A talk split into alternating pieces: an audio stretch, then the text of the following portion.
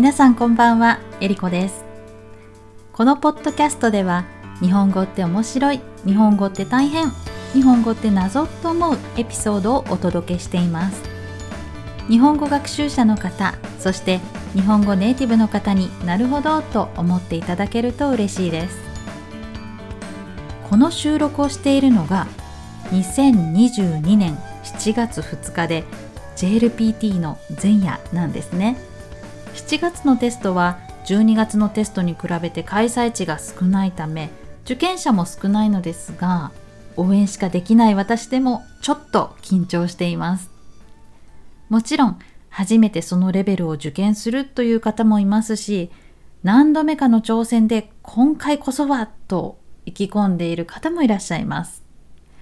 意気込むというのは気力に満ちていて十分に力を出すという意味です。もちろんテストに合格したからといって人生が劇的に変わるわけでもないですし不合格になったからといってテストを二度と受けられないわけではないのでできればリラックスして受験に臨んでほしいなと思っています。ちなみに人生が劇的に変わるで使った劇的は劇を見ているように感動したり緊張する様子を表す言葉ですがカタカナでドラマチックと言い換えることもできます。私は試験の内容よりもテスト会場が寒かったらどうしようとか眠くなったらどうしようとか隣の人の鼻息が荒かったりして集中できなかったらどうしようとか自分でコントロールできない状況が起こることを心配してしまうんです。まあ幸い今までにそんな状況は起こってはいないので皆さんも肩の力を抜いて実力を最大に発揮できるように体調には気をつけてくださいね。肩の力を抜くというのは緊張で硬くなった体を柔らかくしてリラックスすることです。緊張すると肩や首の筋肉が硬くなってしまいますよね。そんな時は深呼吸をして体の力を抜いてみてください。さて、7月といえば海開きの時期ですね。海なんていつでも行けるのにどうしてわざわざ海を開くと公表する必要があるのかなと思いますか？海開きというのは海水浴場をその年に初めて開くことなんですが、ここでの開くはお店を開くなどの意味で使う始めるという意味なんです。何が始まるのかというと、海で安全に泳げる準備や楽しむためのサービスが始まります。例えば、多くの公共の海水浴場では、海の家というシャワーやトイレがあって、食べ物や飲み物も注文できる休憩所が海開きの間だけ設置されます。また、車で来る人のためにいつもより多く駐車場が準備されていたり、海開きの間だけ駐車場が有料になるところもあります。多くの人が訪れる人気の海水浴場だと、駐車場に警備員の人がいて、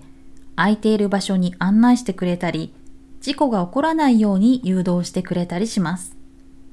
誘導というのは人や物を誘ってある場所や状態に導くことです。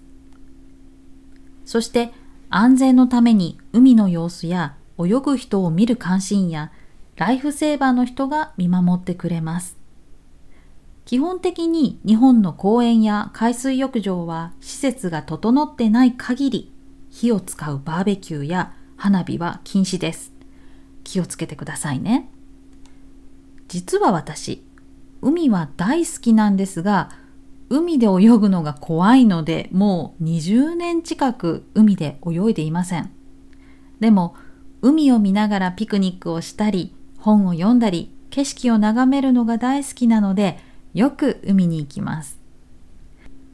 今年は梅雨明けも早かったし6月末から猛暑も続いているので今週末は多くの人が海に行くでしょうね。そしてこの夏は久しぶりに夏祭りや花火大会が開催されるみたいで今からとても楽しみです。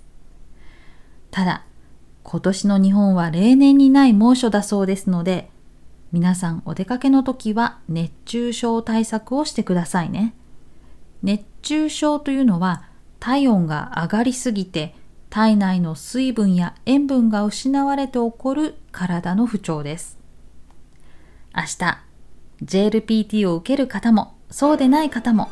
いい週末を過ごしてくださいね。そして毎回テストを受ける方には言っているんですが